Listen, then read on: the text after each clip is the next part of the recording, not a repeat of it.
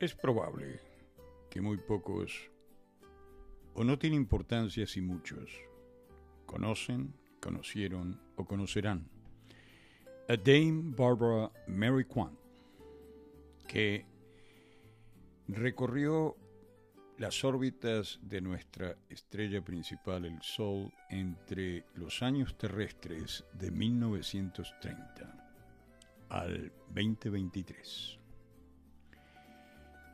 Mary Kwan trazó una raya en nuestra civilización total, desde el punto de vista estético, moda. No solo afecta al hermoso sexo femenino, a la mujer, sino que nos afecta a nosotros, los hombres. Las túnicas o capas caían como cascadas a través de la bella espalda que apoya el caminado sinuoso, desde la visión posterior de la hermosa y graciosa adolescente que camina rumbo a ser mujer. Una vez asimilado, tragado, el inmenso catálogo que enseña confección y costura, que muestra los patrones para la costura casera, en este caso concreto, de ropa para mujer y niña. Butterick, que no es más que la empresa de patrones más antigua del mundo. Fue fundada en 1863 por Ebenezer Butterick, quien creó el primer patrón de costura. Moldes elegantes para cada ocasión con siluetas y detalles interesantes. Páginas de vestidos de línea en A, en colores pastel, o trajes con falda ajustada. Aclaremos hoy que el diseño de un vestido de línea A, también conocida como Z, delinea una silueta que se ajusta en el pecho y va ganando volumen de la cintura para abajo. Es decir, desde cierta distancia, el vestido en conjunto tiene forma de A mayúscula. De repente el mensaje llegó claro y sonoro a la mensajera Mary Quan, que algo de mensaje tenía ella dentro que le perteneció y le pertenecerá siempre a su energía y espíritu. El diseño en A, válido para una época que buscaba huir del inevitable cementerio de lo viejo y gastado, se volvió rectangular, sencillo, elegante y muy corto. Y, si eras una hermosa adolescente, a principios de la muy eruptiva década de los sesentas, en ese siglo XX, eso era lo que tus radares hormonales buscaban. Padres, nunca apoyaría en ese tipo de vestimenta. Y al mismo tiempo se sabe que es una filosofía que grita, aquí llegué y aquí me quedo. Y el tiempo demostró que cualquier esfuerzo para vetar esta explosión por parte de la generación de los aburridos y vetustos padres era totalmente futile, inútil. Y es que en esos días, sin ton ni son, las adolescentes hijas de estos padres ausentes a los que los atropellaba esta nueva generación que llegó a ser bautizada por algunos buenos filósofos Flower Power, la de los sesentas, de los que hay que decir que iban a ser únicos, esos sesentas, y jamás se repetirían. Estas teenagers girls comenzarían a meterse más allá de la piel en el estilo Mary Quant. El estudio que enmarca el salón de Mary Quant en aquellos tiempos en Londres. Este extiende sus telas, toques de escarlata, naranja o azul eléctrico, cuellos de jugador de polo, medias contrastantes, Oh, la alegría de perder ese liguero tan complicado. Esto y otras arandelas harían sentir el destete más placentero y desafiante, romper con las pesadas e insostenibles cadenas de lo absurdo. Ya no eran una versión de la mamá o de la madre. La liberación comenzaba a cortar amarres. Esta chica mujer sentía palpitar esa juventud moderna. Más aún cuando se cubría el cabello con spray fijador y enmarcaba sus ojos con cojol y apilaba el rímel generosamente.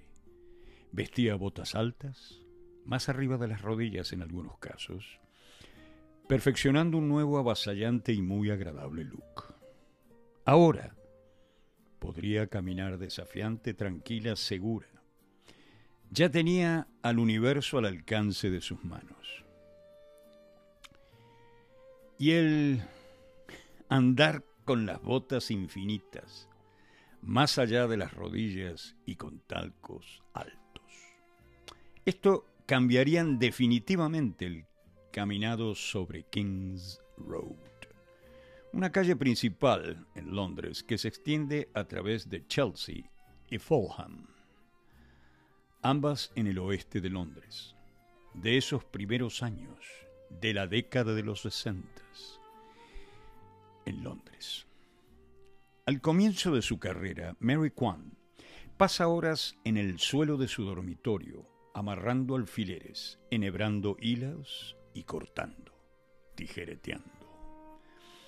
Trabajaba de noche para reabastecer su primera tienda, Bazaar, en King's Road, en Chelsea.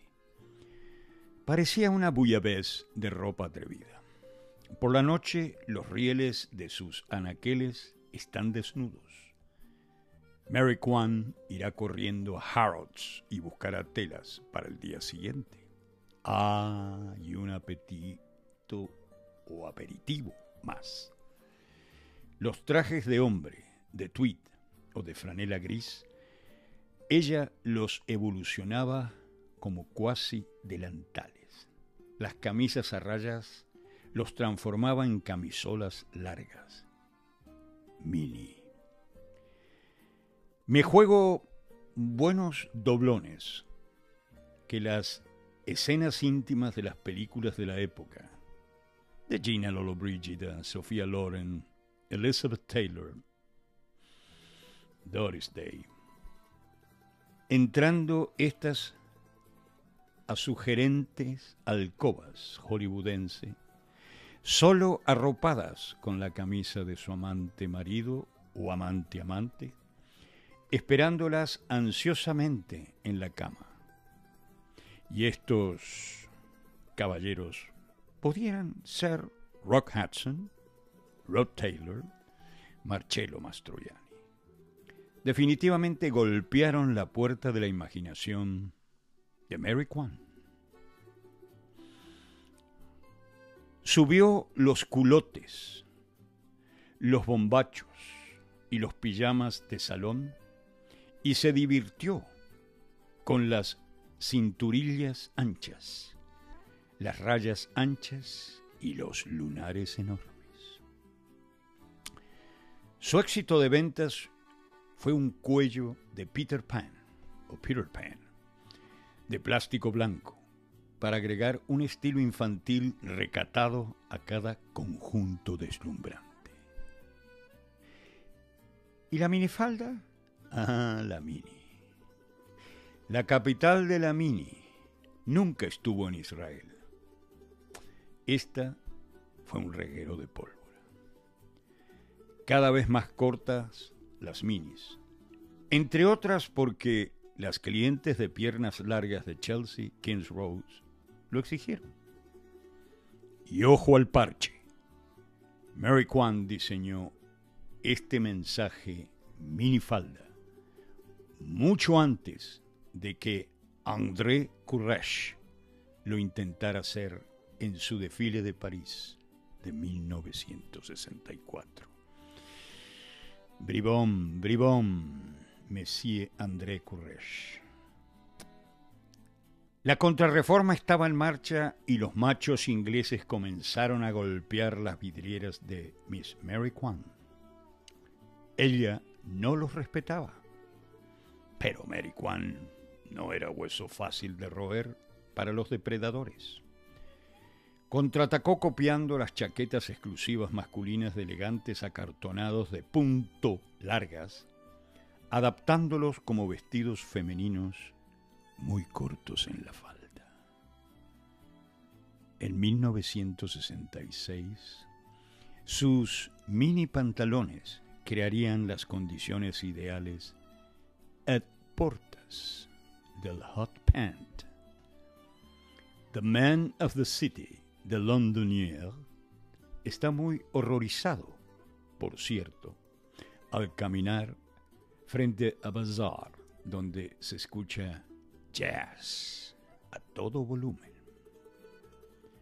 Y cuando los maniquíes de la vidriera Bazaar hacen cabriolas, los very nasty city gentlemen gritan perdiendo su flemática compostura.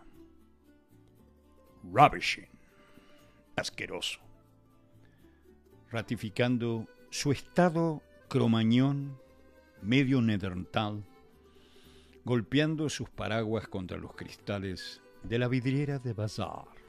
Sin embargo, al margen de este comportamiento ridículo. En el interior, las viudas y adelantadas en años competían con las adolescentes de clase media para comprar un Mary Quant por montones. El hot moment el hot monde del momento. Tony Armstrong, Jones, David Bailey, Jean Shrimpton, Brigitte Bardot, los extraños Beatles o Rolling Stone se dejaban caer al cóctel en marcha. Mary Kwan era su mejor publicidad. Pícara y juguetona, Mary Kwan, era especialmente cuando Vidal Sassoon, mm, ¿se acuerdan? El peluquero del momento le cortó el pelo dibujando un pseudo moño. Uno de los grandes fotógrafos del momento, Terence Donovan, el retratista erótico de aquellos días, la fotografió y por ende la inmortalizó a su esposo socio comercial igualmente innovador, Alexander Plunkett Green, y a ella les encantaba escuchar a la gente burlarse al borde que limita el sarcasmo con la violencia. Dios, era un tema que abría apetitos incontrolables. Rebelión contra todo y contra nada. Lo vital es mostrar rebeldía, con causa o sin causa como si fuera esto una prenda de vestir. Swinging London era su nuevo mundo y ella los estaba vistiendo. Esto también agobiante es, no deja de ser agobiante para Mary Su timidez era una vieja compañera de su viaje por su vida. La ropa podía ayudarla a contener o entretener a la compañera timidez. A los seis años ya confeccionaba sus propios vestidos con las colchas de su cama. En los días de su escuela reestructuró el diseño de su uniforme. El look Mary Kwan se transportó e insertó dentro de ella al observar una bailarina de claqué o tap dancing en su clase de ballet de la infancia, donde una bailarina vestía un jersey largo negro, medias negras, calcetines blancos y nada de falta. El monocromático flaco y animado con gracia natural se quedaría grabado en su mente para siempre. En Goldsmiths College decidió ignorar lo que sucedía en París, creando ropa únicamente para ella y sus amigas. En su búsqueda, perdón, en su búsqueda de la moda buscaba constantemente la mejor cosa siguiente, el mejor golpe siguiente, un color o una tela que se había olvidado. Una camisa que pudiera anudarse como una bufanda, un patrón natural que pudiera agrandar. Mientras caminaba podía recoger una castaña, hojas, un gancho de latón, trozos de cinta y mallas de los pisos de las fábricas, incluso un tope de puerta de goma haría que su mente trabajara. La moda también le dio un sustento sorprendente.